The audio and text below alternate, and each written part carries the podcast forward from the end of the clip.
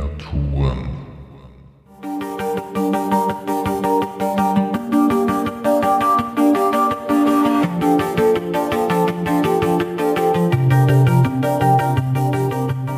Hallo und willkommen zu einer neuen Episode des Drachentüter Podcasts.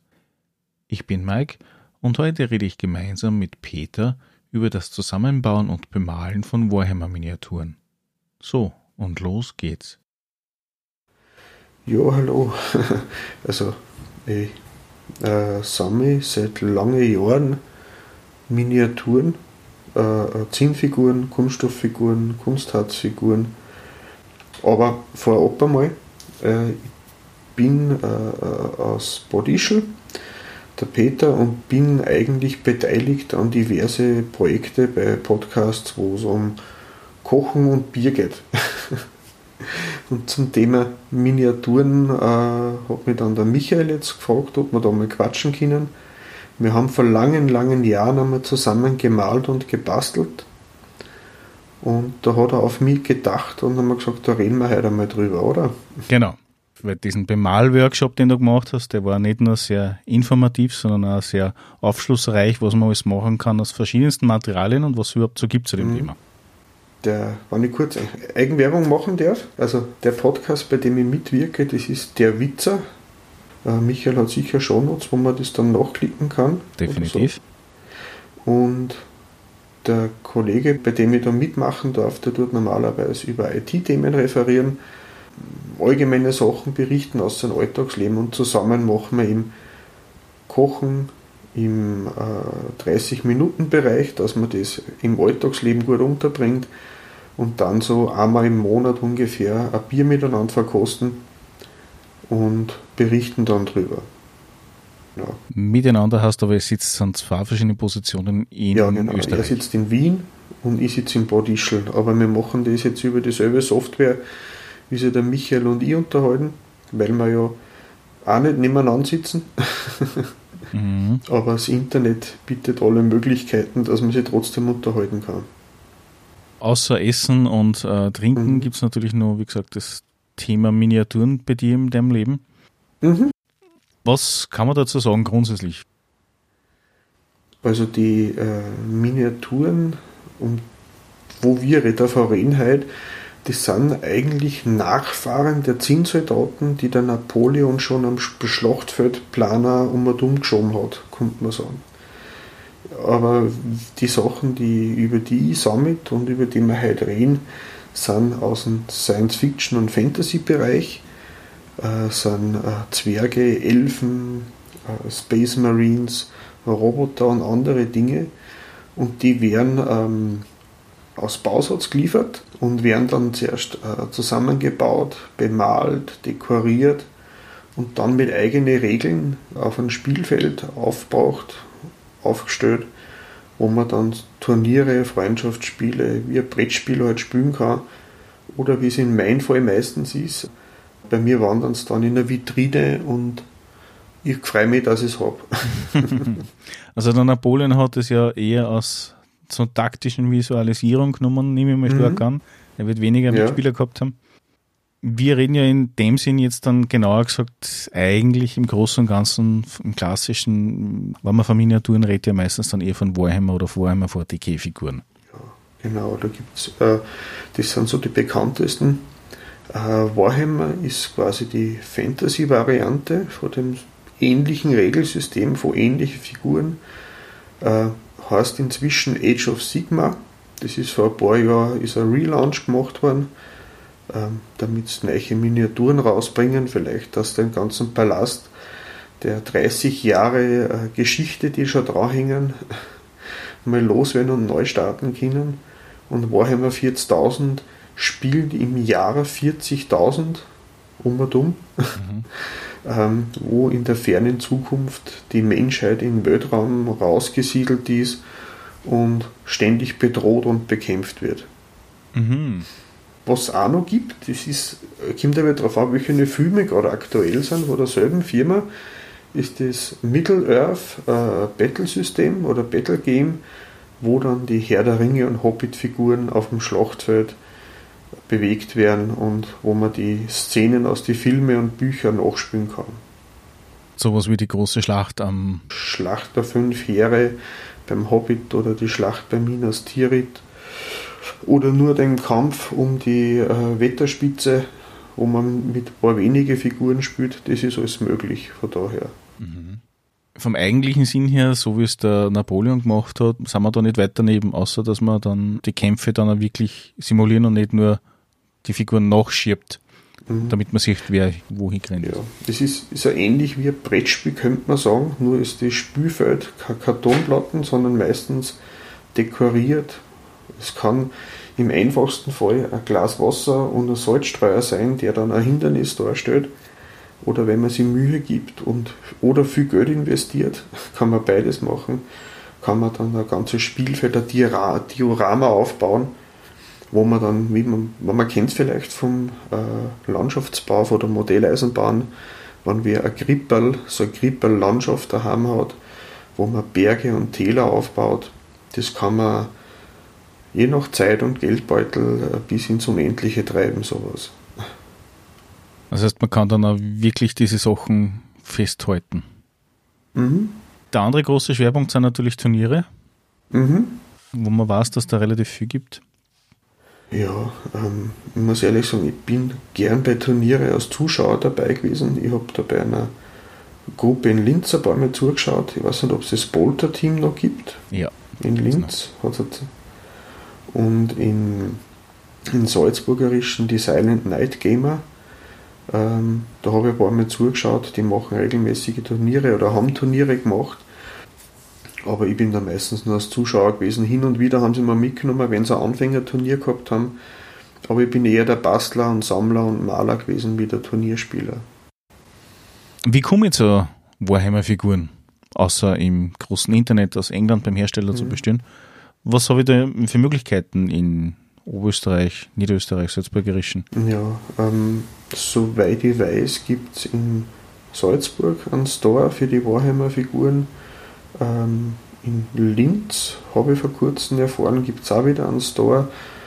Eine große äh, Geschäftsfiliale ist in, in, Wien am Westbahnhof. Ähm, müsste man einfach unter Warhammer mal schauen, auf Warhammer Österreich, da sind eh die Geschäftsfilialen alle aufgelistet. Ich habe vor kurzem eine Möglichkeit entdeckt für mich selbst, weil ich, es gibt da immer so unsägliche Magazine, wo man Bausätze sammeln kann. Und vor kurzem hat es für Warhammer 40.000 so ein Anfängerset veröffentlicht mit Magazine, wo man eben die Figuren monatlich oder alle 14 Tage kaufen kann zu einem relativ günstigen Preis. Und wenn man da ein paar Magazine aus der ersten, zweiten Ausgabe erreichen kann, die sind ein Bruchteil von dem, was im Geschäft kosten, die Figuren. Und wenn man da mal einschnuppern will, ob das zusammenbauen, ob das anmalen, ob die Regeln, ob man die verstehen kann für sich, ähm, die 2 bis 5 Euro, drei, vier Figuren sind dabei, ein bisschen Farben und Pinsel. Würde ich empfehlen zum Anfangen. So zum Anfixen für das Hobby sicher nicht verkehrt. Diese Hefteln kennen ja die einen oder anderen sicherlich nicht nur aus der Fernsehwerbung, wo es dann hast, das erste ja. Heft um einen Bruchteil, das zweite dann ein bisschen mehr. Genau. Meistens sind das Serien um, mit 100 Stück oder sowas. Mhm. Wo man dann genau. zum Schluss dann entweder einen Traktor hat oder einen Millennium-Falken oder irgendwelche anderen eigenartigen Gebilde. ja, der Vorteil bei dem ist jetzt, dass man ja nicht jedes Heft kaufen muss. Also ich würde es auch nicht abonnieren. Ich würde es halt je nach Bedarf, ob an die Figur gefällt, ob man die Figur noch brauchen kann oder das andere Zubehörteil, was dabei ist, äh, da kann man ja dann immer individuell entscheiden, ob man das jetzt haben will oder nicht. Und ja, dann ist man zu nichts gezwungen. Und wenn es dann, dann nach zwei, drei Ausgaben da nicht gefallen hat, dann hat man nicht so viel Geld, um man sonst investiert. Auch eine Möglichkeit wäre, wenn man bei Gebrauchtwarenbörsen schaut, eBay oder will haben, ob man sich da mal Regelbücher besorgen kann ähm, und einmal reinschnuppern kann und dann sieht man, ob einem das gefällt oder nicht.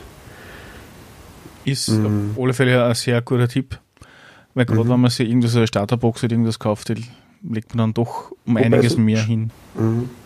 So Starterboxen sind halt jetzt nicht ganz billig, aber preis-leistungsmäßig oft auch gar nicht so schlecht.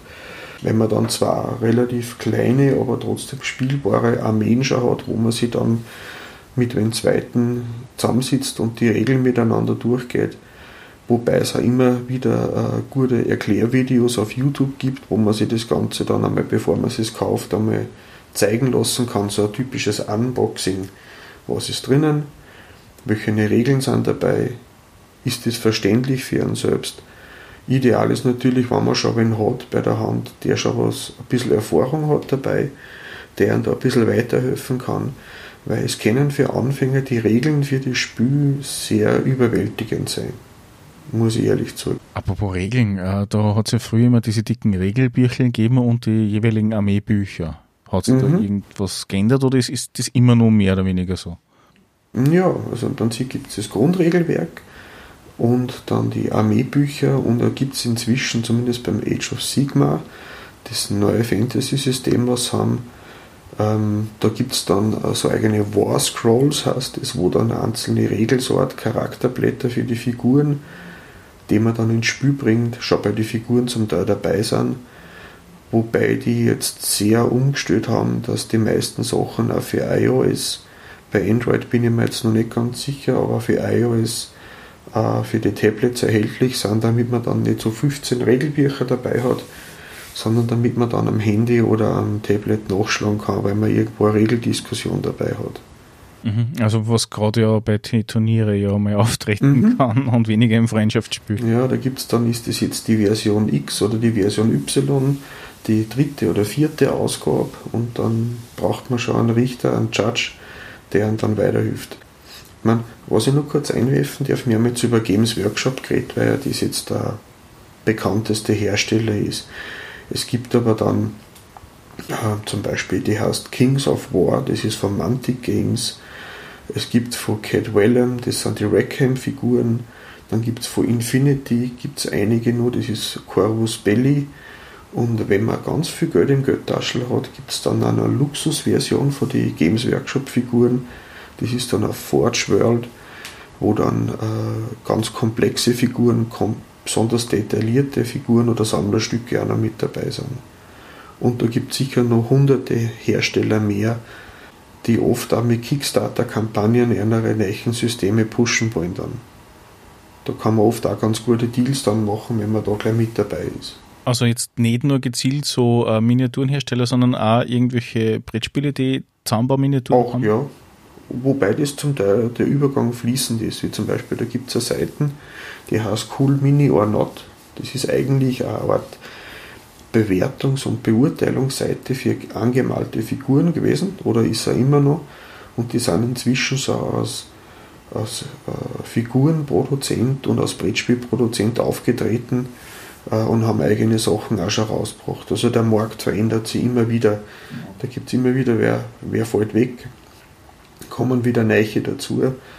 Ähm, und man kann natürlich, es ist zwar von den Herstellern nicht gewollt, gern, wenn man seine Lieblingsfiguren von einem anderen Hersteller hat, wenn man die mit ein bisschen Fingergeschick anpasst, dann in ein anderes Spiel mit übernehmen und sagt, ja, das ist jetzt mein Waldelf, der ist halt nicht vom äh, Games Workshop, sondern von einem anderen Hersteller, aber die gefallen mir besser. Bei Turniere darf man die nicht verwenden, wenn es offizielle Turniere sind. Wenn es so Vereinsturniere oder Freundschaftsspiele sind oder man spielt halt daheim einfach am Küchentisch, ja, warum auch nicht? Das heißt aber weil du gesagt hast, wegen der Zweckentfremdung mhm. der Miniaturen, der Klassiker ist im Endeffekt, man spielt eine Runde D&D, DSA oder ähnliches mhm. und übernimmt dann seine eigens bemalte, angepasste Miniatur mhm. zur Visualisierung. Wird sie natürlich massiv anbieten, weil mhm. ja die Basis ja alle ziemlich gleich groß sind, gell? Ja, das sind schon unterschiedlich, aber man kann ja die Bases, da gibt es sogar eigene Adaptersysteme von verschiedenen Herstellern, wo man dann die einen Hersteller verwenden runde Bases, die anderen verwenden eckige Bases. Also Bases sind die Platten, die die Figuren in der Senkrechte halten, damit sie am Tisch nicht umfallen. Und, oder man macht es mit Magneten auf dem Base fest und da kann man wechseln, ist natürlich auch möglich ich habe es gesehen bei Herr der Ringe, wenn man da so ein Regiment von Reiter oder Fußsoldaten über den ganzen Tisch schiebt, dann ist man fünf Minuten beschäftigt, die Dinger von A nach B bewegen. Mhm. Da gibt's, hat es so Platten gegeben, da hat man es reingestellt, die haben alle runde Bases gehabt. Und dann hat man die ganze Platten genommen, da hat man dann 10 Reiter oder 20 Fußsoldaten mit einem Griff von A nach B bewegen können und das ganze Spielfluss war besser. Mhm. Und man hat dann auch schöne Dekorationen zwischen die Figuren noch platzieren können, dass das Ganze stimmungsvoll war. Mhm. Interessant.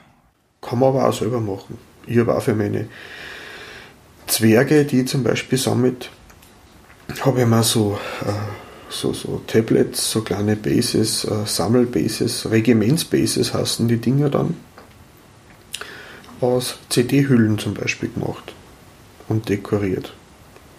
Wie viel kriegst du aus? Ja, je nachdem zwischen 20 und 40. Also wir reden jetzt von Warhammer Fantasy. Mhm, genau.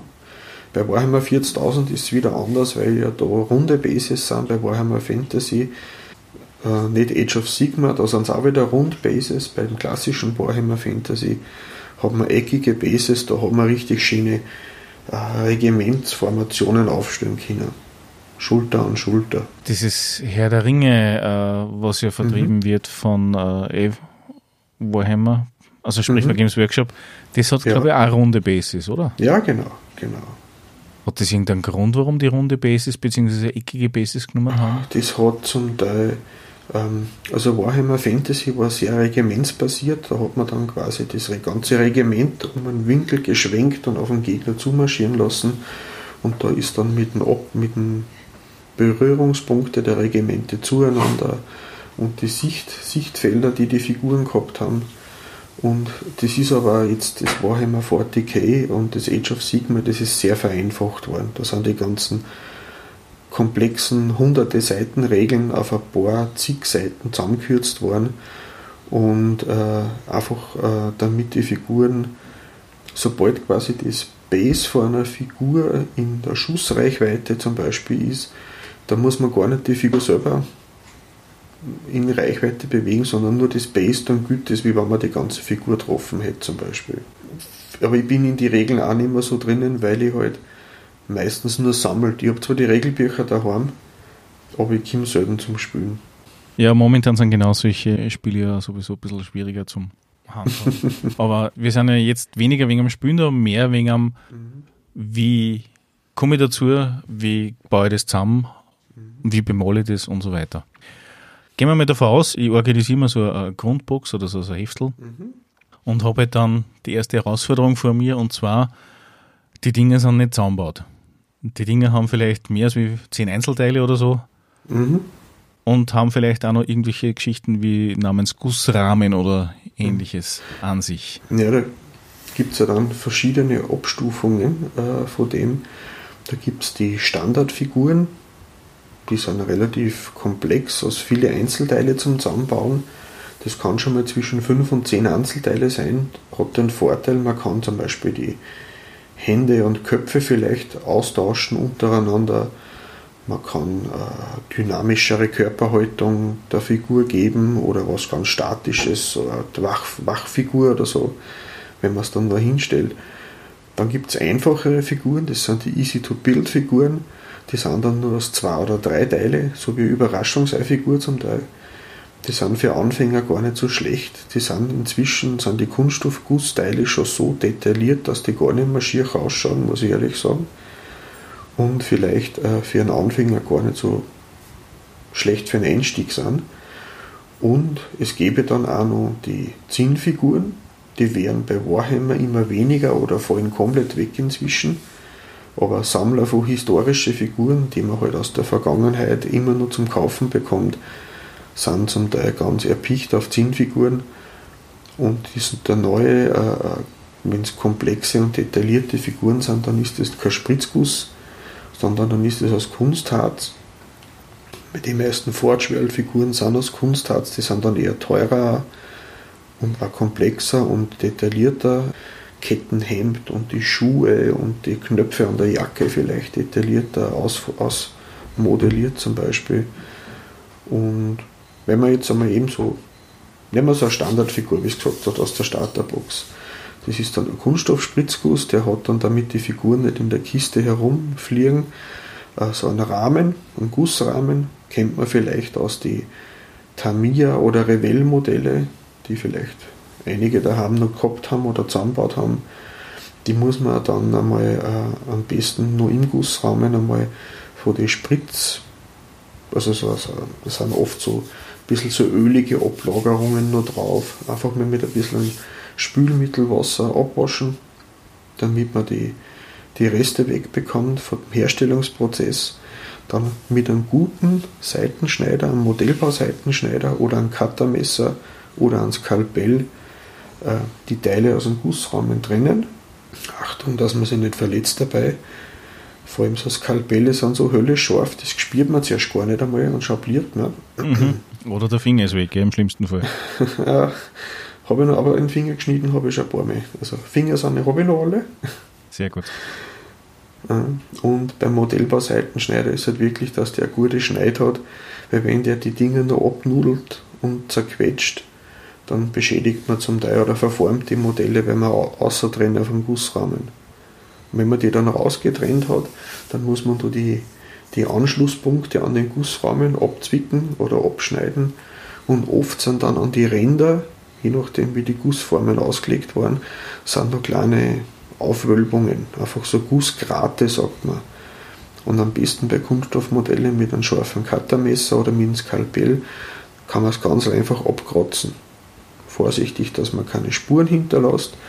Und wenn man das dann sauber entgratet hat und abgekratzt hat, dann saugt man sich noch einen passenden Kleber um. Ähm, man kann zum Beispiel bei den Metallmodellen dann mit einer Feile oder zum Teil lassen sie da auch mit dem Cuttermesser die Dinger abschneiden, wenn so Gussgrate noch drauf sind. Ja, und wenn man das dann eben gereinigt und getrennt hat, nach einem passenden Kleber suchen. Für Metallmodelle würde ich Superkleber empfehlen. Irgendein handelsüblicher Superkleber. Man muss dann selber entscheiden, ob man lieber einen gelförmigen Kleber oder einen flüssigen Kleber nimmt. Ich nehme lieber gelfärbige Kleber her, weil dann kann ich den Klebetupfen genauer platzieren, der läuft man dann nicht weg. Aber das muss jeder selber wissen, wie man es lieber hat. Oder im Kunststoffkleber, wie zum Beispiel Revell oder AV Games Workshop gibt es eigene Kleber dafür. Und die Kunststoffkleber, wenn man da die Kunststoffteile zusammenpresst, der verschmilzt das auch ein bisschen. Das hält dann recht gut, wenn das beieinander ist. Und er zieht da relativ schnell an. Wenn man gemischte Modelle hat zwischen Metall und Kunststoff, dann am besten auch über Superkleber nehmen wenn man schwer belastete Stellen hat, weil man zum Beispiel, einen, wie gesagt, ich habe einmal so einen, einen Zwergenhubschrauber zusammengebaut, der hat Tragflächen und Rotorblätter aus Metall gehabt, die sind ganz lang gewesen und die haben da klitzekleine Verbindungsstelle gehabt zum Hauptteil vom Rotor und die sind immer abgefallen. Ich habe gar nicht so viel Kleber draufklatschen können, dass das Ding gehalten hat. Wenn man so schwer belastete Klebestellen hat, dann hilft es oft, wenn man die Verbindungsstelle mit einem ganz dünnen Modellbaubohrer, entweder mit einem Handbohrer oder mit einem Dremel, äh, so einen halben Millimeter oder Millimeter dickes Loch reinbohrt und dann mit einem Metallstift, da bieten sie dann so Büroklammern an, wenn man da ein Stück abzwickt und das aus Dübel, Metalldübel verwendet, damit die Teile ein bisschen besser unterstützt sind. Und wenn es dann, wenn man ganz sicher will, nimmt man dann am besten einen zwei Komponentenkleber, der hat eben den Nachteil, dass er länger braucht zum Festwerden, aber der hält dann auch richtig gut. Von daher. Und wenn man so Teile hat, die man variabel verwenden will, weil man seinem Space Marine, der hat ein Maschinengewehr, einen Bolter oder einen Raketenwerfer, man will beide Varianten, man will sich die, das Geld für die zweite Figur sparen oder man will das an verschiedene äh, Spiele anpassen können, dann kann man diverse Sachen nicht fix ankleben, sondern man macht eine kleine Öffnung mit dem Bohrer. Da gibt es also ganz kleine Magneten. Äh, die Magneten kann man da dann in dem Loch platzieren und dann kann man die Hand oder den Fuß oder die Waffe oder den Kopf oder was auch immer dann äh, mit dem Magneten festhalten und die halten oft so gut, so kleine Neodym-Magneten, dass das während dem Spiel gar nicht abfällt und hat auch den Vorteil, wenn man es dann wegpackt und archiviert oder wieder heimtragt, dass man die Teile einfach wegnehmen kann und dann gesichert transportieren kann, ohne dass was abbricht. Ich kann mich nur erinnern, es gibt ja gerade bei den größeren Figuren, also wenn wir jetzt ein bisschen äh, weitergeben, was es ist, zum Beispiel irgendwelche Spinnen oder was oder Raumschiffe, mhm. gibt es ja da oft verschiedene Variationen, die dabei sind. Ich glaube, da kannst du meistens mhm. eine von drei Variationen bauen oder was. Da mhm. würden dann natürlich vermutlich dann so Neodym-Magnete wahrscheinlich auch oft sehr viel weiter. Absolut sinnvoll, ja. Weil diese Figuren kosten dann auch dann gleich mal schnell ja, mal 100 oder so. Einen, einen kleinen äh, Roboter, ein Cybot für äh, Warhammer 40.000, der hat eben vier Waffenarme dabei gehabt, zwei linke, zwei rechte. Und die habe ich eben genauso ausgerüstet, damit es dann immer einen Flammenwerfer oder einen Mauerbrecher zum Beispiel drauf hat. Das ist dann, wie es die, die, die Mission oder das Spiel gerade erfordern wird von daher. Oder was einem halt besser gefällt. Jetzt haben wir die Dinger zusammengebaut. Mhm. Hin und wieder ist es so, dass die Teile leicht verzogen sind oder dass kleine Spalten übrig bleiben. Ähm, da kann man dann entweder vielleicht mit einem Cuttermesser ein wenig nachbessern, vielleicht steht an einer anderen Stelle irgendwas über, dass es deswegen nicht ganz zusammenpasst. Aber da gibt es dann auch so Hilfsmittel, die die Dinge äh, quasi, wo man Löcher flicken kann und Risse flicken kann. Im Fachjargon heißt das Zeug Green Stuff. Ist aber nichts anderes wie eine zwei Komponenten äh. Und Green Stuff deswegen, weil da gibt es einen gelben und einen blauen Streifen. Und das wird dann grün, wenn man es richtig vermischt hat. Und dann hat man ein paar Minuten Zeit, das Ding mit äh, einem befeuchteten Zahnarztspatel oder einem Zahnstocher oder einem anderen Werkzeug der Wahl so zu platzieren, den kleinen Knödel, den man sich da geformt hat, dass man dann die Löcher an der Figur kitten kann. Und wenn es dann ausgehärtet ist, kann man dann das ein bisschen abkratzen, dass die oder abfeilen und dann kann man es übermalen und dann kennt man zum Schluss gar nichts mehr. Das Ding kann man auch nehmen, weil äh, wenn man jetzt seine Figuren individualisieren will, wenn man Teile kombinieren will, die gar nicht zum Kombinieren gedacht wären, und dann entstehen oft äh, Spalten oder fehlende Gelenke, die man nachmodelliert, dann kann man sich das, wenn man geschickt und geübt ist, mit dieser Epoxidmasse, mit dem Green Stuff ausbessern oder selbst gestalten. Es gibt ja Leute, die haben dann mit einem Gestell aus Draht im Inneren ganze Modelle selbst gebaut. Ich meine, das ist nie mehr, das habe ich nie geschafft. Ich bin schon mal froh gewesen, wenn ich irgendwo eine Fahne dazu gebaut habe oder einmal einen ein, ein, ein, ein Haarbüschel irgendwo drauf gemacht habe oder fehlende Drachenschuppen beim Umhang vor einem Ritter oder so ähm, nachmodelliert habe, weil es beim, beim Zusammenkleben Fehler auftaucht sind. Wenn man jetzt mhm. gerade anfängt und dann gleich mal äh, selbst eine Figur modellieren will, das stellt mhm, extrem ist, schwer vor. Nein, das ist äh, äh, muss man nicht. Aber es gibt halt Leute, die sind irgendwann einmal so weit sagen, die haben eine Vorstellung von dem, was sie haben möchten. Das gibt es nicht zum Kaufen oder haben wir nicht das Geld. Und ich weiß nicht, was einen dann motiviert, dass man sowas macht oder sie haben einfach Spaß dran. Aber warum auch nicht? Ja, also, jetzt haben wir das Ding aufgebaut, geklebt, ausgebessert und jetzt steht so ein blau, grau, weiß oder grünes Ding vor uns und harter Farbe. Und beim, beim Malen gibt es auch mehrere Schritte, die man machen kann. Man muss nicht, bei gewissen Turniere ist sogar vorgeschrieben, dass man ähm, nur mit bemalten Figuren teilnehmen darf, weil das einfach zur Stimmung dazugehört, dass sich äh, wer bemüht damit. Wenn man jetzt untereinander spielt, ist oft gar nicht äh, die, äh, muss es nicht sein, dass jede Figur angemalt ist, weil äh, es dauert ja doch sehr Zeit. Wenn die für mich rechnet, wenn ich so eine Standardfigur mache, brauche ich ungefähr vier Stunden. Aber nicht, weil ich besonders genau bin, sondern weil ich einfach langsam bin und ich lasse mir Zeit und weil es mir Spaß macht. Ich genieße da den Prozess und ich, ich hudel mich da nicht. ich glaube, das ist gerade bei sowas äh, eh genau das Schlechtere, wenn man mhm. es einfach übereilt. Ja, das ist so. Äh, das ist nämlich was, was ich persönlich lernen habe müssen, wenn man dachte, okay, gut, äh, eben wie wir bei dir gemeint haben, ich klatsche das drauf, ich klatsche das drauf und das Ding ist fertig in zwei Minuten, so nach dem Motto. Aber nein, Farbe braucht auch Trockenzeit. Ja, genau. Und so da, weiter. Da hilft es oft, wenn man mehrere Figuren im Akkord macht. Ich habe zum Beispiel ein Regiment von Zwergensoldaten, die haben alle, damit man erkennt, dass zusammenkehren, vielleicht denselben Waffenrock, dasselbe Schild, ähnlichen Helm. Und wenn ich da eine gewisse Farbauswahl getroffen habe, dann kann ich ja sagen, ich bemal jetzt die erste Figur, lasse es trocknen, mache denselben Teil bei der zweiten, bei der dritten, bei der vierten, bei der fünften. Und wenn ich bei der fünften mit demselben Waffenrockteil fertig bin, dann ist die Farbe vom ersten schon wieder getrocknet und dann kann man schon wieder weitermachen. Mhm. Dann hat man nicht die Frustration, dass man da jetzt warten muss und dann dann freut es einen nicht mehr, sondern man kann einfach im, im Flow weitermachen und ähm, es gibt schon Armeen, so wie äh, Goblins oder Skaven. Skaven sind so Rattenmenschen, die arbeiten mit Masse statt Klasse. Die haben dann oft 200, 300 Figuren zum Bemalen und auf das Spielfeld zum Bringen. Und da muss man schon ein bisschen System zurechtlegen, damit man nicht jahrelang damit beschäftigt ist, die eine Armee zum, zum Bemalen von daher. Dem kann ich nachfühlen, wenn da mal so 50 oder 60 so Käfen dort stehen sollten, mhm. ist das schon eine Herausforderung, das ja. zu bemalen.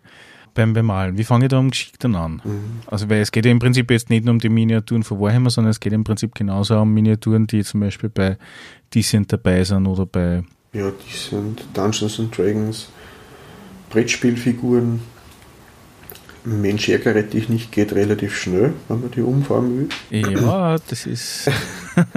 Oder Carcassonne wird auch relativ schnell funktionieren. Ja. ich habe aber schon Leute gesehen, die haben bei Siedler von Katan, also ich habe auch so ein Set daheim, das ist dann nicht aus Holz, sondern aus Kunststoffteile ausgestattet. Die haben alle Siedlungen und Straßenteile angemalt. Ja, das kann mitunter interessant sein. Anfangen dann mal mit dem Grundieren. Zwei Möglichkeiten mit Pinsel oder Sprayfarbe. Ich bevorzuge da die Sprayfarbe, weil es schneller geht und weil der Farbfilm, der dann auf der Figur sich abbildet, die einzelnen Tropfen, die da auftauchen, die machen die Oberfläche ein ganz kleines bisschen rauer, wie wenn man es vorher hat. Und dann halten die Farben, die man dann später nochmal auftragt über der Grundierung, die halten einfach besser. Da kann man äh, besser bemalen und man gibt es ab und zu den Effekt, wenn man zum Beispiel seine Figur nicht entfettet hat, also nicht mit vorgereinigt hat. Man macht einen Pinselstrich und die Farbe rinnt zusammen. So wie ein Wassertropfen auf einer Fensterscheibe zum Beispiel. Und wenn man das richtig grundiert, vorgereinigt und grundiert hat, dann passiert dann das nicht mehr. Und beim Grundieren ist auch wichtig, dass man sich vorher schon überlegt, was mache ich für eine Figur. Ich habe zwei verschiedene Armeen bei mir. Die einen sind ganz hell im Farbschema. Also Farbschema sagt man die Zusammenstellung der Farben, geben eine gewisse Stimmung wieder, wie, wie, wie meine Armee darstellen. Und ich habe zum Beispiel Zwerge. Zwerge, die habe ich schwarz grundiert weil die haben viel Falten, viel Haare im Gesicht und man will dann die, die ganz, ganz hintersten Teile, wo man eigentlich mit dem Pinsel gar nicht gescheit dazukommt, die innersten Teile, die will man eher dunkel halten, dass eine Art Schatten entsteht. Und anderer Spektrum ist bei mir, da habe ich Elfen. Elfenkrieger, die haben viel glatte Rüstungen, ähm, die sollen eine helle, strahlende Farbmuster, Farbschattierungen bekommen, die mache ich dann weiß oder hellgrau. Und dann kann ich, je nachdem, mit welcher Farbe ich weitermalen will, kann ich mir schon eine gewisse Arbeit ersparen. Weil kannst dir vorstellen, wenn ich jetzt so einen Zwerg schwarz grundiere und er dann seinen Waffenrock gelb mache, bis ich von schwarz wieder auf gelb komme, dass das ein schönes leuchtendes Gelb ist, das ist fast unmöglich. Da wäre es dann besser, wenn ich sage, ich will meine Figuren einen gelben Anstrich geben, dass ich vorher mit weiß anfange. Das macht es einfacher. Äh, und wichtig ist auch, wenn man dann so Farben auftragt, nie mit einem Pinsel eine dicke Farbschicht auftragen. Da darf man nicht ungeduldig sein, das macht es aber auch schöner, weil die Figuren haben oft so viele liebevolle kleine Details, die man dann nicht mehr sieht, wenn man einfach mit einem Pinsel also unverdünnte Farbe einfach so drüber klatscht. Das ist wie wenn es mit Leim beschmiert dann zum Teil. Man sieht da im Internet ganz grausige Sachen, was das betrifft. Sondern mit Farbe mit Wasser verdünnen. Zu den Farben kommen wir dann noch. Und dann äh, mehrere einzelne dünne Schichten auftragen, dass man die Details der Figur nicht übermalen. Und eben vorher grundieren, dann die Farben aussuchen. Bei den Farben ist es wichtig, wenn man sich, wie ich vorher gesagt habe, ein Farbschema, man beschränkt sich auf ein paar Farben. Ich sage bei meinen Zwergen, die haben einen, einen hellblauen und einen dunkelblauen Waffenrock. Die haben braune oder rote Haare und haben eine Metallrüstung. Dann habe ich zum Beispiel vier so Grundfarben: hellblau, dunkelblau, äh, braun und mm, Eisenfarben. Und dann gibt es noch so Schmuckakzente, da tut man dann noch Gold oder Weiß irgendwo dazu, damit man einzelne Teile der Figur hervorheben kann.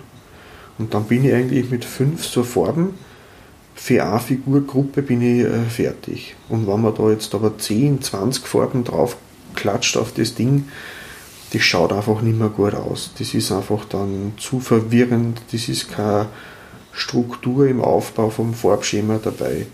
Lieber ein bisschen einschränken und das dafür sauber aufmalen, würde ich sagen. Also gerade bei so feine Details wie Orden mhm. oder Gürtelschneuen oder sowas mhm. muss man natürlich dann gescheit aufpassen. Ja. Man kann auch zum Beispiel, wenn man jetzt irgendwo zum Beispiel einen Mantel hat, der Mantel, der ist bei den meisten Figuren in so Falten, der, das ist so modelliert, wie wenn der Wind gerade reinfährt und da habe ich Stellen, die sind weiter innen, die sind mehr im Schatten, habe ich Stellen, die sind, wenn man sich vorstellt, da scheint der Sonne drauf oder ein Scheinwerfer. Da kann ich dann anfangen, wenn ich es dann kann, wenn man es dann nicht nur in einer Farbe anmalen, dann man ist froh, wenn man nicht daneben gemalt hat, sondern man sagt, so, jetzt kann ich das, jetzt möchte ich mehr, jetzt möchte ich da ein bisschen detaillierter werden. Dann kann man sich überlegen, wie scheint die Sonne oder das Licht auf die Figur, wo sind hellere Stellen, wo sind dunklere Stellen, welche Stellen von der Figur sind im Schatten, welche Stellen von der Figur sind in der Sonne. Und dann kann man da zu der Farbe, die man vorher auftragen hat, Abwandlung machen. Dann sage ich zum Beispiel, die Hose ist dunkelgrün und dann kann ich sagen, okay, in die Schatten habe ich dann schon fast schwarzgrün und da wo am Knie ist, da ist ein bisschen abgewetzt, da ist im, im Licht, weil der macht gerade einen Schritt nach vorne, da mache ich es dann ein bisschen heller und das gibt dann einen wunderbaren 3D-Effekt, wie man sich da mit einem kleinen Tupfer weiß oder schwarz zur Grundfarbe dazu einfach dann schon mehr 3D Feeling für die Figur aussuchen kann. Das nennt man dann Schichten. Das heißt, wenn man dann von einer Basisfarbe ausgeht, macht man eine Schicht ein wenig dunkler und eine Schicht ein wenig heller, dann habe ich schon drei Farben nebeneinander. Also wenn man die Farben hell und dunkel nebeneinander setzt, kann man da nur einen Schritt weiter gehen und da kann man nass in Nassschichten machen, die Farbübergänge stufenlos gestalten. Das ist aber was, das muss man üben, das wird man nicht bei der ersten Figur machen. Da wird man dann schon froh sein, wenn man einfach nur nicht daneben patzt. ja, dem kann ich definitiv nachfühlen. Es war bei mir nicht, nicht wirklich anders in, in dem Sinne von, die Hoffnung ist groß, das Geschick ist gering und äh, Übung macht den Meister, was das Man betrifft. Man sollte sich nur nicht von verschiedenen Online-Foren verleiten lassen, von Bildern von Profimaler. Das frustriert nur. Da sagt man bitte auch kein Kind mit einem Wasserfarbkasten sagen, da ist ein Rembrandt, das machst du jetzt aber gescheit. Würde nicht funktionieren, glaube ja. ich. Na, gerade die ersten paar Mal, das ist ganz normal. Das ist. Man muss halt auch dazu sagen, die Dinger, die haben ja nur 28 mm hoch. Und wenn dann gewisse Leute in so Foren darüber diskutieren, dass man da die Nasen und die Zähne und die Augen betont, dann reden wir von Flächen, die 2-3 Quadratmillimeter groß sind, wann überhaupt. Also Pinseltupfer. Mhm. Also sprich und unter Mikroskop. ja, ich habe eine Lupe. ich bin jetzt mit meinen über 40 Jahren so weit, dass ich eine Lupen und ein Licht brauche für die kleinen Sachen. Wobei Licht generell kein Fehler ist, wenn man irgendwas bemalen will, mhm. habe ich gehört. ja, es gibt dann auch Leute, die versuchen, das dann mit Tageslichtlampen zu imitieren, damit man sich dann die richtige, weil je nach Lichtfarbe, die man hat im Zimmer, schaut auch die Farbe an der Figur wieder anders aus zum Teil. äh, die Farben, die ich verwende, ich mische die Farben aus von verschiedenen Herstellern. Weil ich im Moment gerade ein wenig beschränkt bin vom Einkaufen, weil es aufgrund der Situation allgemein nicht möglich ist, irgendwo einkaufen zu gehen, habe ich mich darauf beschränkt, auf die Farben, die bei den Heftel dabei waren, die äh, Warhammer Heftel, die was Gott zum Kaufen gegeben hat. Aber ursprünglich würde ich eigentlich Tropffläschchen bevorzugen. Die Tropffläschchen schauen aus wie so Fläschchen für kleine ähm, Augentropfen oder Nasentropfen. Und man kann dann aus der Flaschen einen kleinen Tupferl Farbe ausdrucken und hat den Vorteil, man verschwendet nicht so viel. Es gibt normale Farbtöpfchen mit einem Deckelchen, die kann man abnehmen, da kann man mit Pinsel dann eine Farbe rausnehmen und wenn man es eilig hat, direkt auftragen. Das ist wieder das, wo ich sage, man kann mit Leim drüber malen, man klatscht einfach drauf. Oder man tragt das vorher auf eine Palette auf, verdünnt es ein kleines bisschen mit Wasser, damit man es fließfähiger hat, die Farbe, und tragt es dann erst auf die Figur auf. Und da gibt es eben von Citadel, das sind die Warhammer-Farben. Ich habe dann von Vallejo oder Vallejo, das ist eine spanische Firma, die machen so Tropffläschchen. Dann gibt es die Army Painter, die machen auch so Tropffläschchen. Aber äh, das sind für mich die drei bekanntesten Marken. Und es gibt da die Varianten mit Airbrush. Da kommen wir dann später, glaube ich, nochmal dazu zum Airbrush. Ah ja, jetzt haben wir unsere Figur mal bemalt in verschiedene Schichten und Überblendungen. Jetzt gibt es zum Beispiel so Sachen wie ich habe ein Kettenhemd an der Figur oder ich habe ein Fell oder Haare da ist es irrsinnig mühsam, jede einzelne Strähne mit dem Pinsel nachzuziehen. Der Pinsel mit zwei Haarfahren an der Spitze, da gibt es verschiedene Hilfstechniken. Das nennen sie zum Beispiel Trockenbürsten. Trockenbürsten ist, ich nehme einen breiteren Pinsel oder einen Pinsel, der nicht mehr ganz der neueste ist, das muss nicht sein, tupft den in die Farbe und wischt die meiste Farbe wieder raus. Und dann tue ich die, die, die Teile der Figur, die ich bemalen möchte, streicheln. Und das hat den Effekt, dass ich die Figur äh, nur da Farbe auftrage, wo ich außen, zum Beispiel über so ein Fell, das Fell hat, hat, hat äh, tiefere Furchen. Ja, das heißt, ich fahre ganz vorsichtig drüber. Genau, streicheln. Mhm. Und dann bleibt nur an die äußersten Stellen, wo sich der Pinsel mit, dem, mit der Oberfläche berührt, eine Farbe hängen. Und dann kann ich so richtig schöne 3D-Effekte erzeugen, wie zum Beispiel, ich habe ein Kettenhemd bei einem Ritter, das ist vorher schwarz grundiert oder dunkel, auf jeden Fall. Und dann streichelt ich mit dem Pinsel, der so Silber- oder Metallfarbe drauf hat, drüber und dann bleiben mir die tiefen inneren Teile der Ringe immer nur schwarz, aber außen die Oberfläche wird silbern. Und dann hat es einen richtig schönen 3D-Effekt das baut Tiefe in der Optik auf, die gar nicht da ist. Oder man hat also einen Rattenmenschen oder einen Wolf und will dem Wolf ein struppiges Fell verpassen, dann geht das natürlich auch toll. Hilft dann, wenn man zum Beispiel im Untergrund eine dunklere Version der Farbe verwendet, die man dann beim Trockenbürsten verwendet, dann nimmt man es ein bisschen heller, weil die Teile, die das Trockenbürsten bemalen, näher an der Sonne sind oder an der Lichtquelle sind. Und da kann man relativ schnell Meter machen beim Malen, wenn man, wenn man das ein bisschen geübt hat. Das funktioniert ganz gut. Ob es jetzt Panzerketten, Kettenhemden, Fell, äh, raue Oberflächen funktionieren da am besten. Also am besten kann ich Stormtrooper mit der Technik bemalen. Die Stormtrooper gibt es eine andere Technik, das nennt sie dann Washes oder Inks. Ein Wash ist quasi wie eine Tusche kann man sagen. Ein Wash ist zum Beispiel eine durchsichtige braune Farbe. Und ich habe jetzt meinen Ritter, der Ritter der silbernen Rüstung, der glänzt und blitzt neich von der Firma ausgefallen. Aber das schaut vielleicht gar nicht so gut aus. Und ich möchte jetzt, dass er da gewisse Vertiefungen in der Rüstung, die möchte ich wieder extra betonen ich möchte gewisse äh, Falten, die sein Umhang hat, betonen, dann gebe ich da ein Wasch drauf. Ein Wasch, das ist ihm dann so braun, schwarz, blau oder grün, je nachdem, was zur Figur dazu passt. Und die Farbe bleibt dann nur in die tiefen Furchen hängen. Also, das ist sehr dünnflüssig und dadurch erzeuge ich auch wieder so eine Art 3D-Effekt. Und äh, Nebeneffekt ist halt, dass die Hauptfarbe ein bisschen abgedunkelt wird, aber nicht viel. Man kann das auch verdünnen, Aber das würde ich zum Beispiel für einen Stormtrooper hernehmen, damit ich die, die Teile, wo sie die Rüstungsplatten berühren, da sind oft so Furchen und die Furchen bleiben dann dunkel und der Rest von der Rüstung bleibt relativ weiß, so wie er vorher schon war. Kann dann auch eine Möglichkeit, das ist dann ein Ink. Ein Ink ist eine ganz eine kräftige Farbe, aber auch sehr durchsichtig. Und da gibt es so Tricks, wie man zum Beispiel eine gelbe Rüstung malen kann. Gelb ist aber so ein, hm, schwierig zu malen, dass man einen satten Gelbton hinbekommt.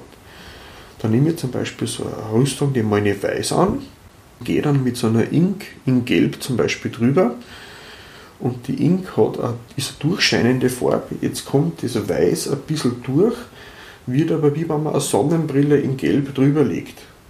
Jetzt schaut das dahinter dann gelb aus, obwohl ja eigentlich ein weißer Hintergrund dabei ist. Und die Ink, die färbt dann das Weiß in der Farbe um, die die Ink hat. Die gibt es in Rot, Grün, Gelb, Blau, Lila, was auch immer. Und das macht dann oft eine brillantere Farbe, wie wenn man das direkt in Gelb, Rot oder Grün angemalt hätte. Ist auch eine Möglichkeit. Von daher. Ja, und jetzt haben wir dann mit den verschiedensten Techniken unsere Figur bemalt. Und dann kann man eben noch ähm, an verschiedenen Ecken und Kanten, zum Beispiel die Schwertklinge. Der hat ein Schwert in der Hand, der Ritter, die zeigt nach vorn, so zum Angriff, hurra. Und dann kann ich da mit einer helleren Metallvariante da vorne nur die Kante von der Schwertklinge betonen, wie wenn sie da gerade das Licht drin spiegeln würde. Da gibt es auch Leute, die, ähm, die haben da spezielle Farbmaltechniken drauf. Ich habe das noch nie geschafft. Du kennst da ein Ölgemälde von so Barockmaler, die haben Metall dargestellt. Wenn der jetzt zum Beispiel eine Vase, eine Metallvase malt, dann hat das die Optik, wie wenn die aus Metall wäre, ist aber eigentlich nur mit Grau- und Schwarztöne gemalt, aber der hat da die Lichtreflexionen so eingefangen, dass man glaubt, das Ding ist aus Metall und reflektiert das Licht, obwohl das nur aufgemalt ist, der Effekt. Da gibt es eigene Maltechniken, die Non-Metal Metals, nennen sie die Abkürzung NMM, und dann kann man den Effekt aufmalen, den das Licht auf einer Metalloberfläche oder auf einer Glasoberfläche darstellen würde. Das ist aber schon richtig äh, ganz ein hoher Level, von dem her. Mir genügt, wenn ich bei meinen Schwertern einfach die Kante ein bisschen betonen kann dass man sieht, das ist ein scharf geschliffenes Schwert. Ich vermute auch ganz stark, dass du nicht den vermutlichen äh, Lichtwinkel oder Lichteinfall, den du haben wirst beim Positionieren der Figur auf ein Diorama, äh, das schon beim Bemalen fixierst. Beim Diorama, wenn ich es als Ausstellungsstück mache, würde ich mir die Arbeit machen, wenn ich es könnte, für eine Figur, die man in einen Armeeblock stellt. Das steht nicht dafür. Das ist viel zu viel Mühe für was, was man dann aus einem Meter Entfernung sowieso nicht mehr sieht. Aber es ist möglich und man sieht es ja hin und wieder. Und wenn man jetzt eine Figur dann fertig hat, dann kann man die Figur mal mit einem Schutzlack überziehen. Äh, es würde sich anbieten, ein matter Klarlack in Sprühform, der kommt dann überall ran.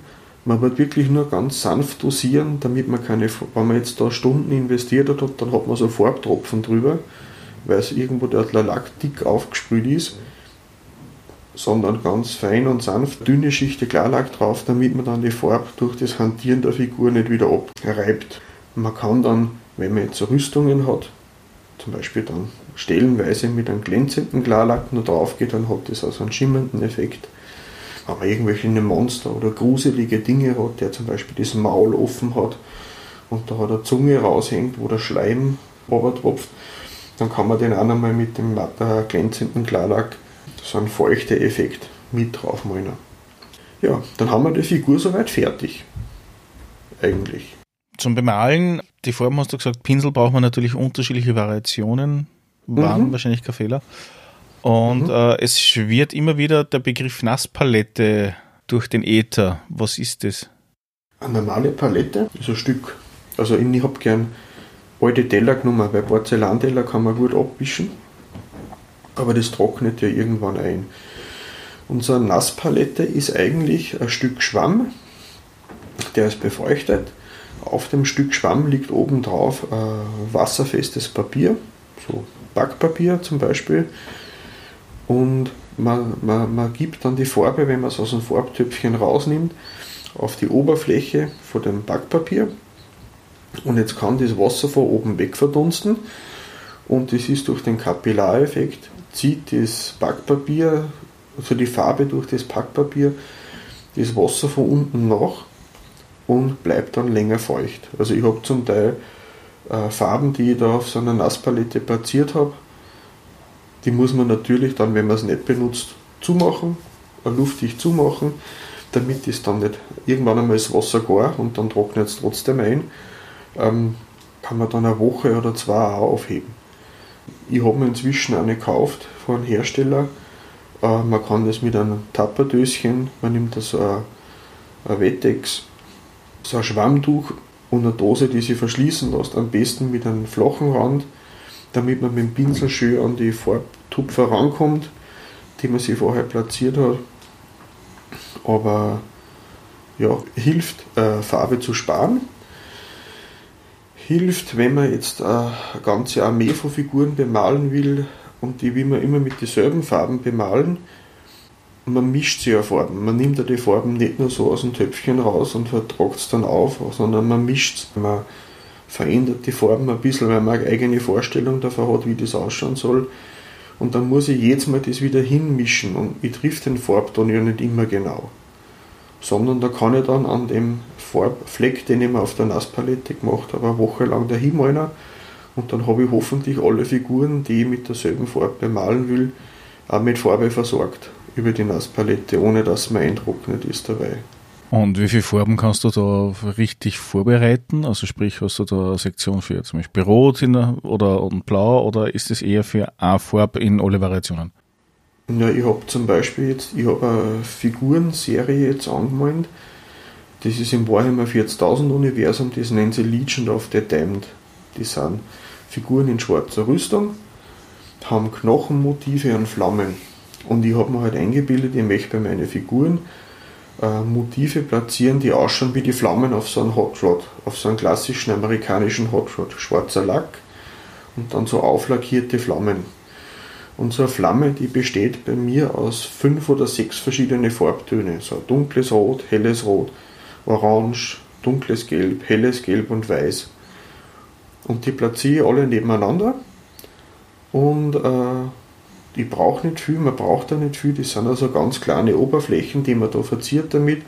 Und dann brauche ich mit dem Pinsel einfach nur von einem zum nächsten weiterfahren, dazwischen auswaschen, wenn es notwendig ist, oder ich will dann zwischen die einzelnen Farbtöne Überblendungen machen da setze ich die Farbtupfer so nebeneinander, dass ich direkt von einem die Farbe ins andere umziehen kann. Das ist dann, aber ich verwende sowieso nie mehr wie fünf Farben auf einmal. Also, und das hat, also die, die Nasspalette, je nachdem wie groß das Dosal ist, aber ich sage mal so ein A6 großes Dosal oder A5 großes Dosal mit einem luftdichten Deckel ist durchaus ausreichend. Es ist Sport auch Geld. Also von daher, wenn man denkt, so ein Farbdöschen kostet dann zwischen 3 und 10 Euro, je nachdem, welchen Hersteller man hat.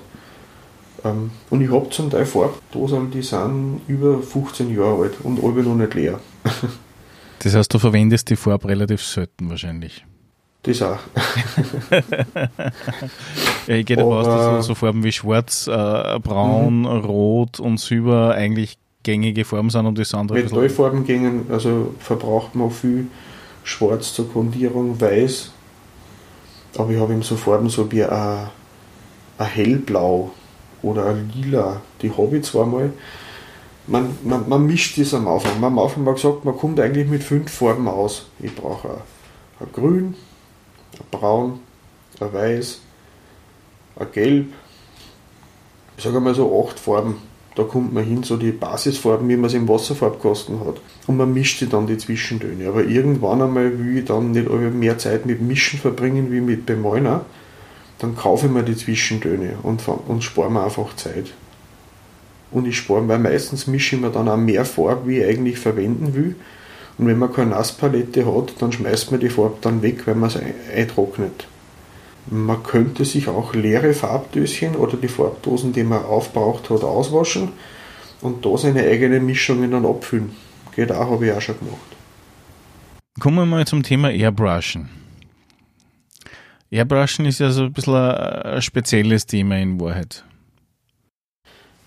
Ja, also Airbrush äh, bietet sich dann an, wenn man große Figuren hat. Wenn man Fahrzeuge hat, wenn man Panzer hat, wenn man Flugzeuge hat, wenn man Roboter hat. Weil man mit einem Pinselstrich einfach so eine schöne, einheitliche, große Oberflächen, die bringt man gar nicht so genau hin, dass das nicht irgendwo Spuren vom Bemalen überbleiben. Und beim Airbrush, ähm, man muss umgehen damit, also ich würde so für so kleine Figuren, so die 2 cm, 3 cm Figuren, da muss man schon richtig gut umgehen, dass man da einen Nutzen draus zieht. Aber wenn ich sage, ich will jetzt einen Farbverlauf machen bei einem, ich sage, einen großen Kampfpanzer, der hat einen Auspuff. Und der Auspuff, da gibt es oft so Farbverläufe, wenn ein Metall ausglüht, so lila, blau, silber, schwarz, äh, wie der Auspuff vom Motorrad zum Beispiel. Und dann kann ich da mit dem Airbrush so schöne Farbverläufe machen. Man kann auch beim Airbrush mit einem Maskierungsband gewisse Teile abkleben. Das ist ein bisschen mühselig und kann sich dann zum Beispiel so Tarnmuster drauf machen. Oder ähm, ich kann äh, Verbrennungsspuren draufsprühen. Ich habe dann Auspuff und habe nicht nur Auspuff, hat sich der Lack von der Originalfarbe verfärbt, weil halt da die Abgase rausströmen. Und jetzt wird das dann braun und schwarz rundum. Das kann man mit einem Airbrush auch ganz toll machen, von daher. Aber generell, glaube ich, sollte man bei Airbrush ein bisschen aufpassen, von was man da nimmt, beziehungsweise äh, mhm. Wir haben ja eh schon mal darüber gesprochen gehabt, dass auf der einen Seite, egal wie es ist, Airbrush ist im Prinzip genauso wie wenn man Schuhe imprägniert oder ähnliches. Das heißt, mhm. am besten im Freien oder in einem Raum, wo man Absaugautomatik hat. Ja. Und ja, Airbrush ist ja wichtig, bitte, ja. dass man die Lufttemperatur und Luftfeuchte beachtet. Das hat auch jeder Hersteller von den Farben. Eine Angabe bei der Raumtemperatur. Am besten bei so normaler Raumtemperatur zwischen 20 und 25 Grad ist man nie verkehrt. Wenn es zu heiß wird, dann trocknet es zu schnell. Äh, Wenn es zu kalt ist, dann klumpt es an der, an der Figur. Und vor allem, wenn das Ding, was ich beim Mal äh, eine krass andere Oberflächentemperatur hat wie die Lufttemperatur rundherum, das muss einfach zusammenpassen. Am besten, wenn alles dieselbe Temperatur hat, wenn die Luftfeuchtigkeit äh, nicht zu extrem oder zu trocken ist, aber da gibt ja jeder Farbenhersteller normalerweise seine Hinweise dann an. Gibt es eigentlich nur Alternative, wenn ich sage, okay, ich würde gerne airbrushen, kann nicht aufgrund von baulichen oder halt Gegebenheiten, die, dass ich es nicht umsetzen kann. Gibt es da irgendwas, wo ich sage, okay, ich habe da so, eine Mischvariation oder man ich rede jetzt nicht von einem Airbrush-System um mehrere hunderte Euro oder was, sondern äh, genauso auf die, die kleinen Billigvariationen. Aber kann ich das nicht auch mit einem dicken Pinsel zur Not machen? Oder mit einem extrem ja, ja. breiten, mit Übung? Da oder? Die für die äh, äh, großen Flächen, aber es ist halt auch eine Frage, was man, will man erreichen. Es gibt so große, breite Pinsel, ich muss ehrlich sagen, ich habe kein Airbrush. Ich pinsel da meine Figuren und Modelle an. Ich habe ein paar so Gebäudeteile ähm, von einer mittelalterlichen Stadt. Und ähm, ich sage mal so, mit Airbrush spart man sich viel Zeit für die großen Flächen. Aber es geht mit Pinsel genauso. Es ist halt einfach der man muss schon viel dünne Farbschichten auftragen mit dem Pinsel, bis man wirklich ein schönes, einheitliches Farbbild zusammenbringt.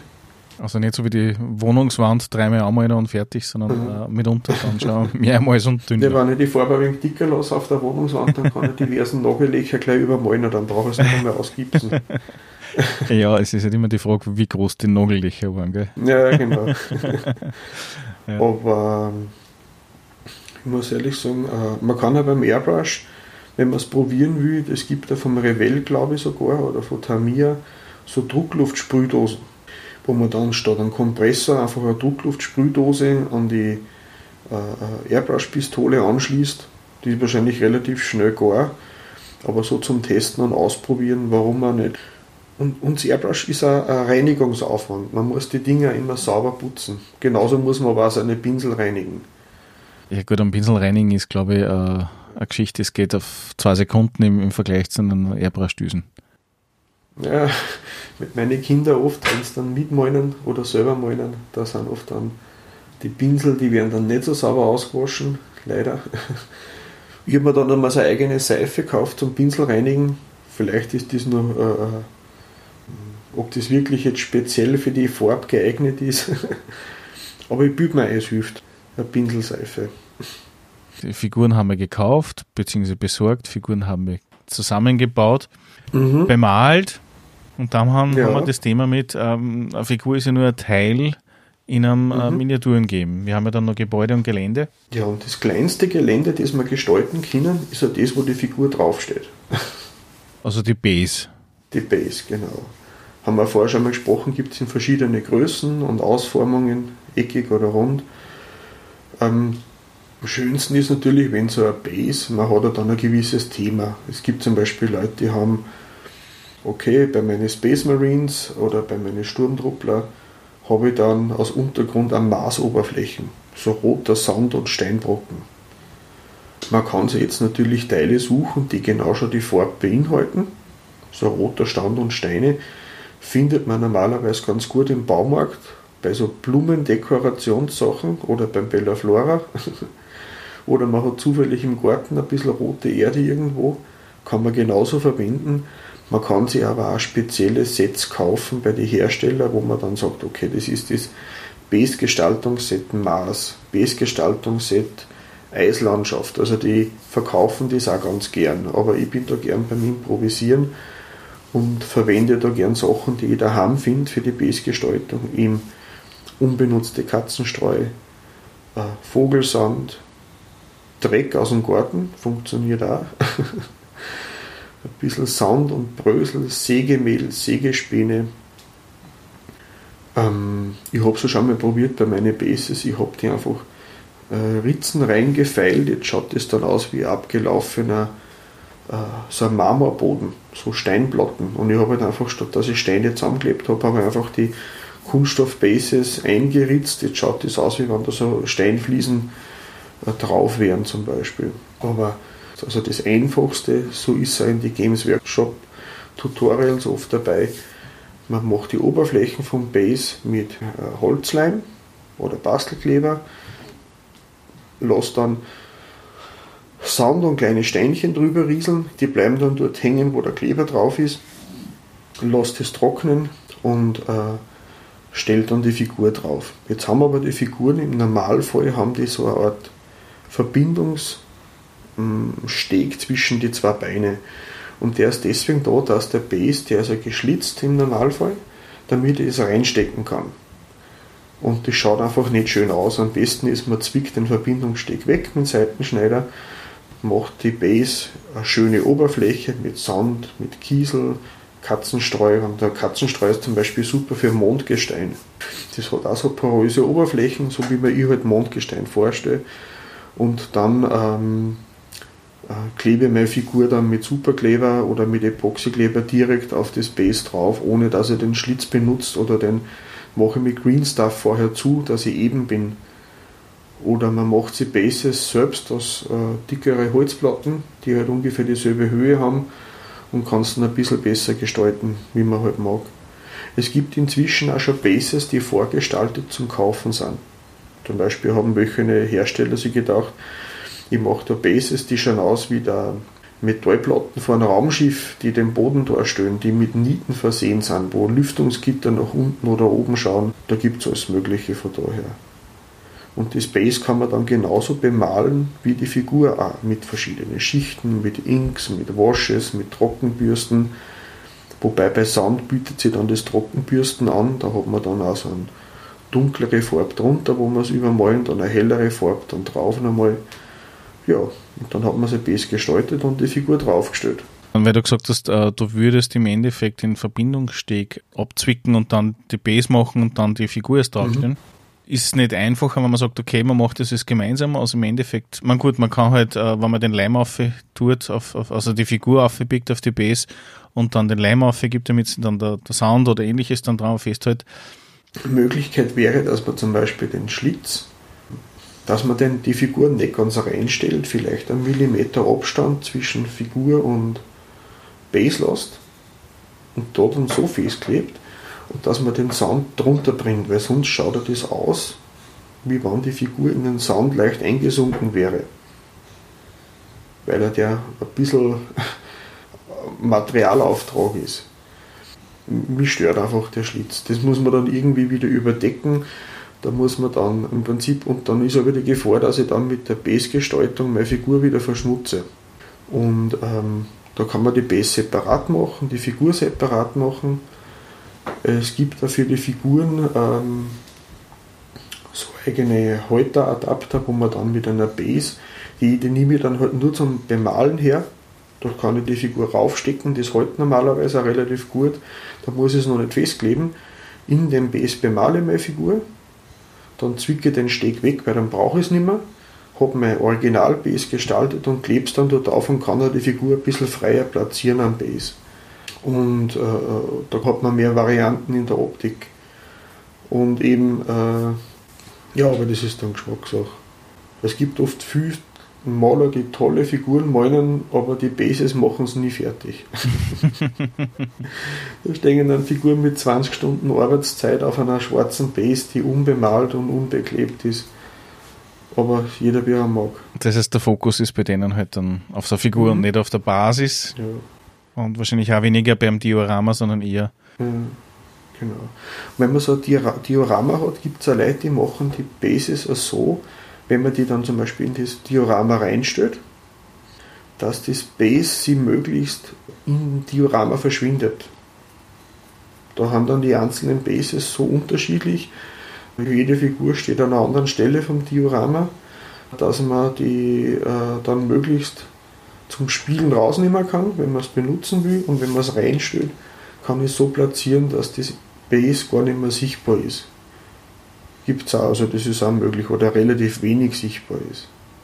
ich stelle mir das beim Sound relativ einfach vor. Wenn ich das jetzt in einer, City-Map mache, stelle mir das extrem schwer vor. Ja, ein bisschen Ränder wird man sehen, aber man kann, wenn man so eine City-Map macht, kann man zum Beispiel den Randstein, wenn das also halbwegs am Randstein drauf geht, wenn er so da steht und nach vorne blickt, ob da was kommt, dann kann man ja die Teile der Straßen, die die Figur quasi betritt, ja auf dem Base mit darstellen.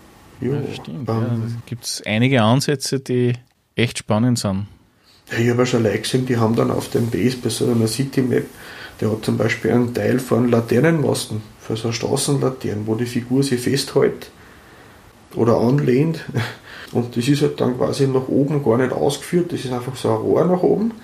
Da lernt sie die Figur an oder, oder versteckt sie oder duckt sich dahinter und hört nach oben einfach auf, wie wenn da das Blatt Papier, wenn man es gemalt hätte, einfach aufhört. Es kommt einfach darauf, wie viel Mühe man sich macht, aber da sind ganz tolle Sachen dabei. Da gibt es ja dann Leute, die zum Beispiel, jetzt steht da eine Figur, die, ja, da ist ein kleiner eine Fackel, der hat eine Fackel in der Hand. Und so eine Fackel, die äh, gibt Licht ab. Und da gibt es Teile von der Figur, die die Fackel beleuchtet und welche die nicht beleuchtet. Und die haben sich dann die Mühe gemacht, die Figur und die Base so zu schattieren, dass es einen Effekt hätte, wie wenn die wirklich von einer Leuchtquelle beleuchtet wären. Das heißt, er bemalt die Figur vorher und dann übermalen das an gewisse Stellen, dass ein Lichtschatteneffekt entsteht. Und das ist irrsinnig viel Mühe. Also das ist meistens dann nichts mehr, was man benutzt für eine Figur, die man aufs Spielbrett stellt, sondern wirklich für Diorama verwendet. Das glaube ich, ja. Also gerade wenn man da so viel Herzblut reinschmeißt, das ist ja Mhm. Nicht unterdrücken. Also und irgendeiner kommt vorbei und schmeißt zum Tisch ab, wie weit er bleibt mit der Jacke. Ja, oder wenn ich 15 Mal draufgreife, dass sie vielleicht irgendwo mhm. was verändert, sei es durch die mhm. Wärme der Finger oder Das ist zum Beispiel ein Nachteil von den alten Metallfiguren, auch wenn ich es gern mag, die sind viel fragiler wie die Kunststofffiguren. Also eine Kunststofffigur, die hat so wenig Eigengewicht, wenn die umkippt, passiert nichts. Jetzt hast du einen wichtigen Punkt angesprochen in Wahrheit und zwar, wie transportiere ich denn die Dinger dann? Wenn ich dann zum Turnier vor oder mit mich mit Freunden treffe, was hast du da für Erfahrungen gesammelt? Was ist da mitunter gescheit und was ist ein Schatz?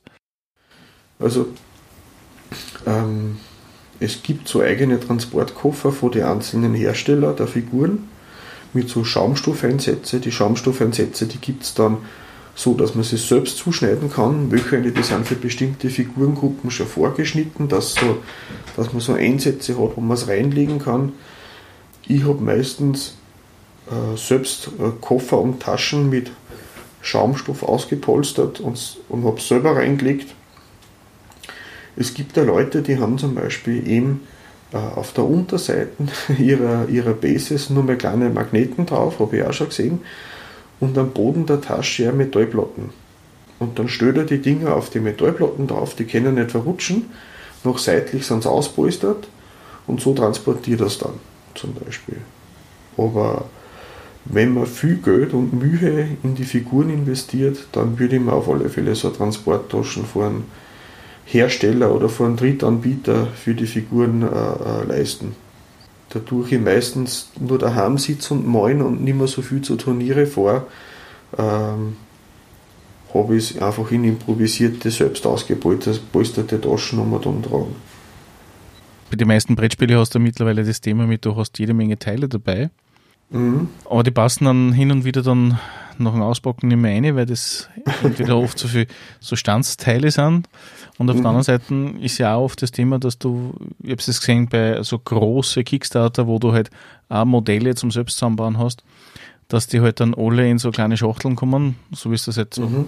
von Warhammer und ähnliches eh kennst. Mhm. Und dann baust du das zusammen und dann würdest du gern zu irgendwen hinfahren damit. Mm, dann brauchst du wirklich eine Lösung, damit du diese Teile dann transportieren kannst, weil sonst hast du keine Chance. Mhm. Ja, indem man, wenn man eben viel Geld und Mühe investiert, so jetzt an die 50 bis 100 Euro, was so Taschen kostet. Ich meine, das klingt jetzt noch viel Geld und es ist ja viel Geld, aber wenn man rechnet, das fällt einmal ab und dann sind 5, 6 Jahre Arbeit kaputt. Mhm. Muss man abwägen, was ein wichtiger ist von daher. Eine andere Frage. Wir haben ja gesagt, wir bemalen die Miniaturen und so weiter, stellen es vielleicht dann auch ins Wohnzimmer oder halt ins Spielezimmer, je nachdem, mhm. was halt gegeben ist und stellen wir es dort in eine Vitrine rein oder halt auf ein Regal auf und so weiter. Bleichen die Farben also nach der Zeit aus oder halten sie die relativ? Was hast du da für Erfahrungswerte? Also ich habe jetzt, äh, also die sind sehr farbstabil. Ich habe es jetzt nicht direkt in der Sonne stehen. Ich habe da so Glasvitrinen. Ich habe einen Teil von der Geschirrvitrine meiner Frau habe ich abgetreten bekommen. Die hat nämlich hinten einen tollen Spiegel, da kann man dann die Rückseite der Figur auch anschauen, auch wenn es drinnen steht. Aber ich habe so einen Effekt noch nicht beobachtet, muss ich ehrlich sagen. Ich, ich kenne es nur von früher, dass manche Geschäfte die Minis dann auch im Regal stehen gehabt haben, beziehungsweise im, mhm. im, im Schaufenster, wenn du das ein Brettspiel, also einen normalen Farbkarton oder ein Büdel anschaust, mhm. das bleicht ja nach einer Zeit aus. Auf alle Fälle, ja, da gibt es ganz grauslige Sachen. Aber ich muss ehrlich sagen, mir ist das bisher noch nicht passiert, dass man sowas ausgebleicht hat. Eventuell werden die Farben ein bisschen dunkler, kommt mir vor, aber das kann mich ja täuschen. Dass es ein bisschen abhängig ist, mit welcher Grundierung du es genommen hast. Na, dass vielleicht der Klarlack mit dem UV-Licht reagiert und ein bisschen abdunkelt. Das konnte man noch vorstellen. Je nachdem, welche Versiegelung man genommen hat, ist die dann UV-beständig oder auch nicht.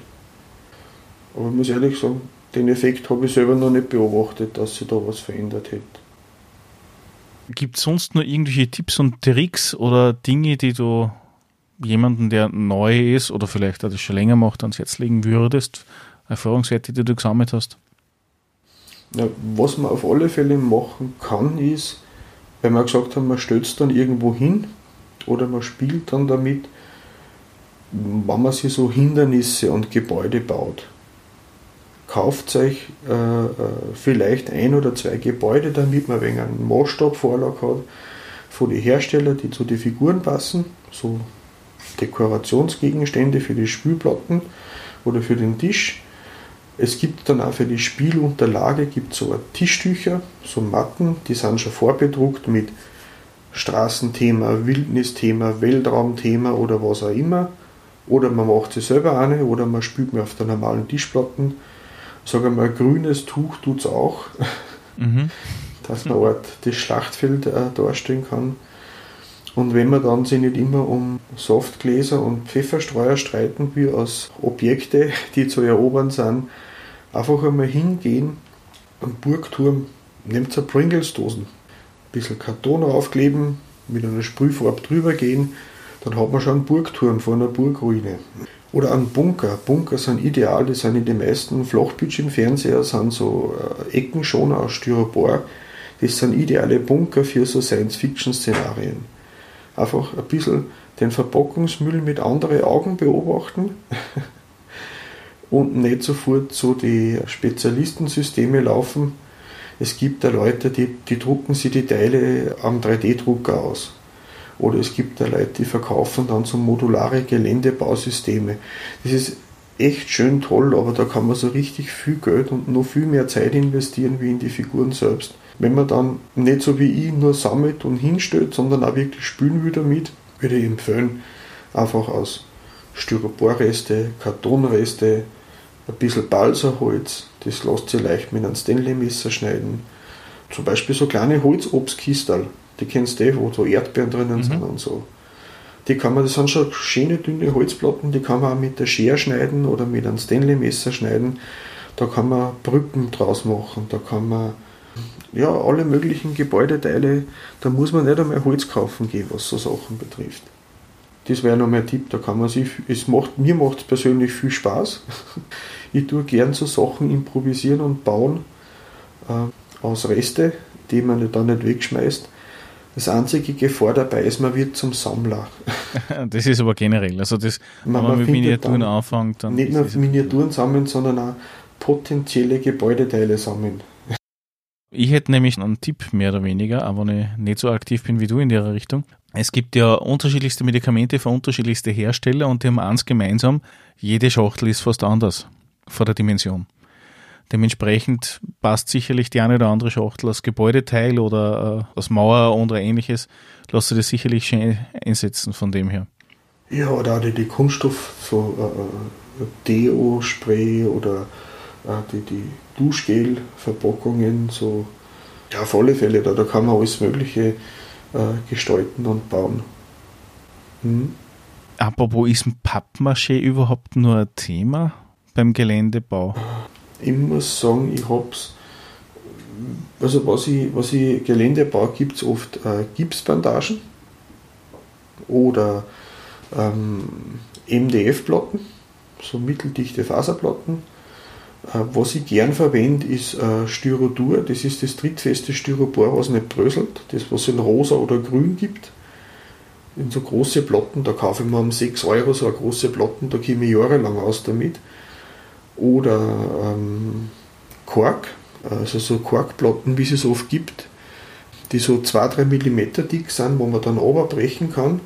Und die haben wir so, also da kann man Steine damit simulieren, da kann man äh, ein Pflaster vor einer Straße, zum Beispiel gepflasterte Straßen, ist ideal aus einer Korkplatten. Wenn man die dann grau übermalt und ein bisschen mit schwarze die, die Ränder ein wenig nachzieht.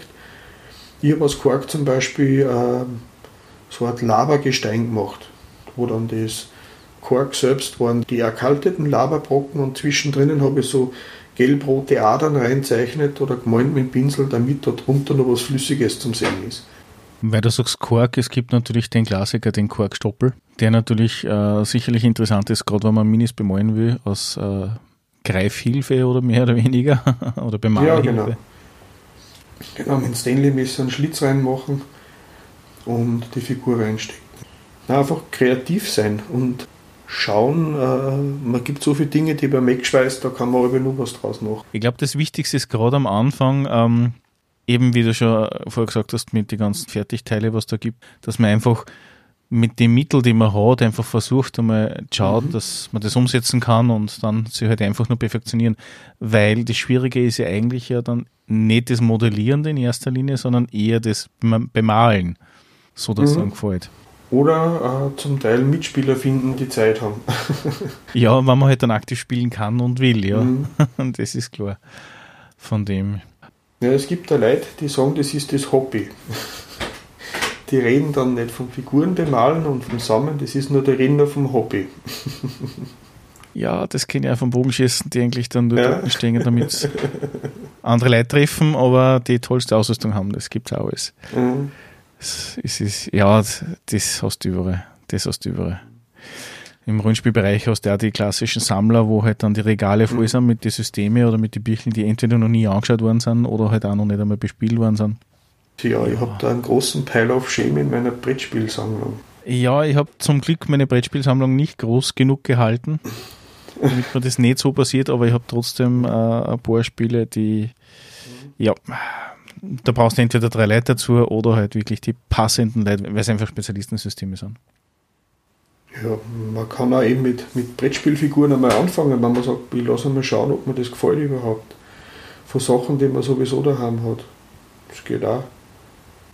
Ich glaube, heutzutage hast du fast überall Figur dabei, was du bemalen kannst. Wenn es nicht gerade ein 15 äh, Brettspiel ist, wie Mensch ärgere dich nicht ist oder sowas. Ja, wichtig ist ja bei den Farben noch, was ich vergessen habe. Die Farben, die ich verwende und die die meisten Miniaturenhersteller verwenden, die jetzt nicht ein Fahrzeugmodellbau machen, sind wasserverdünnbar. Das heißt, die stinken nicht. Die kann man ohne Belüftung im Inneren verwenden, auf Wasserbasis. Man kann, wenn sie ein bisschen eintrocknet sind, mit einer Pipette zwei, drei Tropfen Wasser dazugeben, ein bisschen umrühren, dann funktionieren sie wieder die Farben mit Emailfarben, so wie es Revell früher gehabt hat, die kleinen Blechdosen, ich weiß nicht, ob es die noch gibt. Das äh, ist leicht möglich, dass die noch gibt. Sind zum Teil äh, äh, nicht vermischbar. Da muss man schauen, welcher, welcher Basis die Farbe hat. Und ein kleiner Tipp nur, dass die Farben länger haltbar sind. Besorgt euch wo klitzekleine Edelstahlkugeln. Das kennt ihr das aus der Sprühflaschen. Man nimmt die Sprühflaschen und schüttelt die Farbe drinnen auf.